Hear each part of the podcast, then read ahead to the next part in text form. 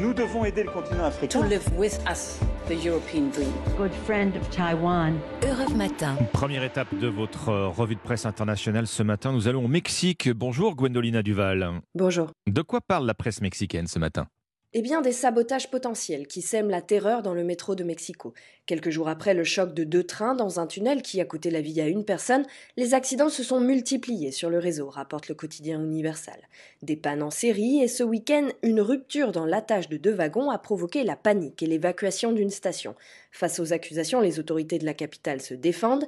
Il ne s'agirait pas d'un manque d'entretien, mais plutôt de sabotage, rapporte El País. L'administration dénonce des actes prémédités et mal intentionnés destinés à déstabiliser Claudia Sheinbaum, la maire de Mexico, candidate aux futures élections présidentielles. Alors l'État a mobilisé l'armée, 6000 agents de la garde nationale sont déployés dans le réseau de transport pour surveiller les activités suspectes. Selon le média en ligne Infobae, déjà 4 personnes ont été arrêtées. Partons maintenant en Grèce avec vous, Clémentine Athanasiadis. De quoi traitent les journaux grecs ce jeudi? Du procès de 12 personnes qui s'ouvre un peu moins d'un an après les faits qui leur sont reprochés, précise le quotidien EFSIN.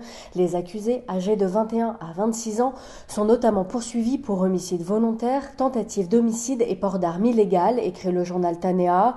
En février dernier, à Thessalonique, ils ont agressé un groupe de jeunes en raison de leur soutien à une équipe de football adverse, retrace le quotidien Ikathemerini. Une victime, alors âgée de 19 ans, avait succombé à ses blessures. Cette affaire a glacé le pays rappelle le journal Tanea, qui dénonce la violence aveugle des supporters. Ce meurtre brutal est le résultat d'une série d'incidents graves entre fans d'équipes de foot rivales, dit-on dans le quotidien Ikathemerini. Et en un an, peu de choses ont changé, regrette le titre de presse. Nous sommes enfin en Turquie avec vous, Rémi Trio. De quoi parle la presse turque? De la date du scrutin présidentiel et législatif en Turquie. Le compte à rebours est enclenché, titre Yetkin Report. Le président Erdogan a dit sa volonté de voir le vote avancer d'un mois au 14 mai prochain, 73 ans plus tard, jour pour jour, titre le quotidien proche du président Dililish Postası, car la date est symbolique. Les élections du 14 mai 1950 marquent la fin de l'hégémonie du kémalisme, le mouvement du fondateur de la République turque, Mustafa Kemal Atatürk, courant politique que Recep Tayyip A toujours combattu.